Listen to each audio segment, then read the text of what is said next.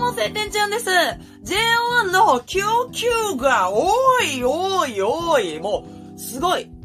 肩、肩、肩、肩、肩、肩。肩ですよ、肩。まあ、あの、パシフィコ横浜のファンミーティングが無事に終わりまして、その間にまあ、供給がね、多すぎてね、ワイモバー学割の密着映像のラスト、まあ、4名ですね。4名分とか、オシマックスの話、ナイキワンプロジェクトのオシマックスの話とかね、ちょっと動画ね、出せなかったんですけども、今朝、ジップと目覚ましに出演ということで、絶好調調な、えー、ジェオン1なんですけども、すごいよね。ワイモバの CM、ランニングの MV が YouTube に上がったりと、もうすごいよ。もう追いついてますか皆さん。ジャムの皆さん。追いついてますかだからこれさ、メンバーも、そして運営も、ジャムのみんなに、もう他のこと一切考える猶予を与えないっていうつもりなんだと思うんですよ。もう、J1 のことだけ考えてればいいんだよ、みたいな。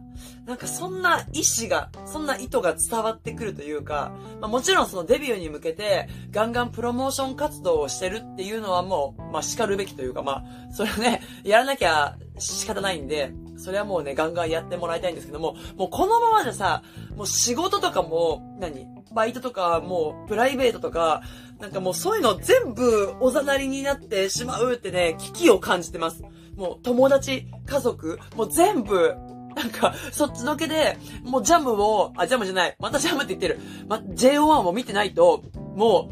う、つ、ついていけないというか、置いてかれちゃうっていう、この危機感を感じてます。若い子たちは、全然そういうの、乗り越えていけてんのかな。私は嵐のデビューの時、どうだったろう。でも、全部録画して雑誌雑誌とかも買ってたかもしれないなって、まあ、まあ、学業は確かにおざなりになってたけど、いやー、ちょっとね、頑張ってね、追いかけていきたいと思うんですけども、まあね、早速、もうほんとごめんなさい。いや、一応ね、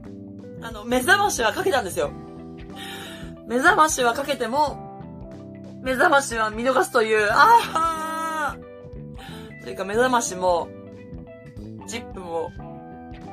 見逃しました。ごめんなさい本当にもう懺悔。地上波で見たかったですけども、JO1 のこと、もうほんとごめんなさい。マジで反省してます。悔しいなぁと思ってますけども、もうここはあの、魔法の力を使って ツイッターなどでちょっと動画の方をね、えー、見ることができたんですけども、こんなね、魔法がね、あるとはね、皆さんね、知ってると思うんですけども、魔法が。魔法っていう言い方をしますけど。可愛かったですね。いや、まずね、そのジップの、何？ツイッターに上がってた、ジップの時に、ズルボーくんが、ケイゴくんに向かって、ジップマークをひょいって投げて、ケイゴくんがひょいって返したのも、ああ、もうこれ絶対可愛くなるやつ確定だと思って、そう、そうこうしてたら、ルキくんがひょいって、一人で一個ふいって打ち上げて、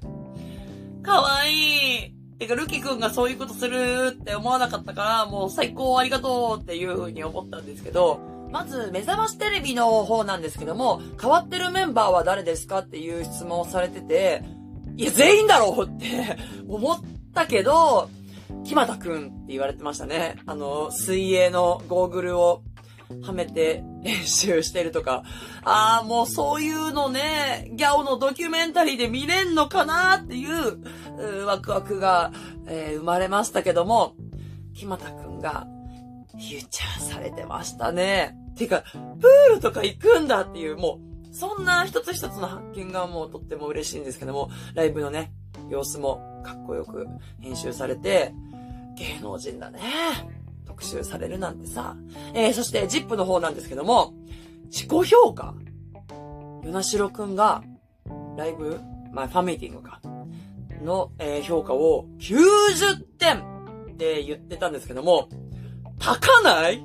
だって私自分の人生でこう何かをした時に自己評価90点なんか出たことない、出したことない、もうだってそんな高い点数絶対ないっていうね、気持ちになっちゃうから、てかもうその時点でもうレベチがちげえなって思いました。まあね、そっからの、ルキ君の101点ですよね。ジャムの皆さんを加えて101点ですよねっていうね、コメントももう100点満点。100点満点ジップのドヤ顔。ルキ君の、ほらね、言ったでしょ？ファンミーティングの時のトークがね、上手だったと。余裕さえ感じたと。ああいうとこですよ。もうなんか、頼もしいよ、ルキ君。そんな感じでちょっとね、地上波の方は、えー、拝見させていただいたんですけども、え、雑誌の方にも、JJ、JJ に、えー、写真など、レポ、潜入レポなどが出るみたいなんですけども、他にもなんか、他の雑誌にも出るんだよね。日経エンターテイメントもそうだし、ビズもそうだし、なんかもっと違うのにも出るともう、いや、いや、ちゃんと、ちゃんとチェックしないと。でもこのたくさんの供給の中で私が一番上がったのは、え手紙を受け取ったメンバー、それぞれのメンバーからの、えメッセージですね。インスタのストーリーの方に上がったっていうね、こちらが一番私は嬉しかったんですけども、レン君とジュンキ君のところをめっちゃスクショしました。っていうか私、まんまとジュンキ君にハマってんじゃんふわぁ。JO1 からね、まさか純喜くんのことが気になり始めるなんてもう、夢にも思ってなかったんですけども、でもそういうこともね、往々にこれから起きていくと思うんですよ。今までこう、ね、101人で、ね、日プの時は気づけなかった魅力も、JO1 になったらどんどんどんどん、こう見つけていくっていうことね、往々にあると思っています。そして、え、地上波で、JO1 が紹介されたということで、そっからファンになる方もね、え、何列目の、右から何番目の子、なんて子だろうとかね、そういうつぶやきは結構ね、あったみたいなんで、どんどんジャムも増えていきますよ。もう楽しみだわ。で、ファンクラブ向けの動画なんかも上がったりして、えー、ファンクラブの方も充実してるんですけども、そちらの、えー、ファンクラブ会員限定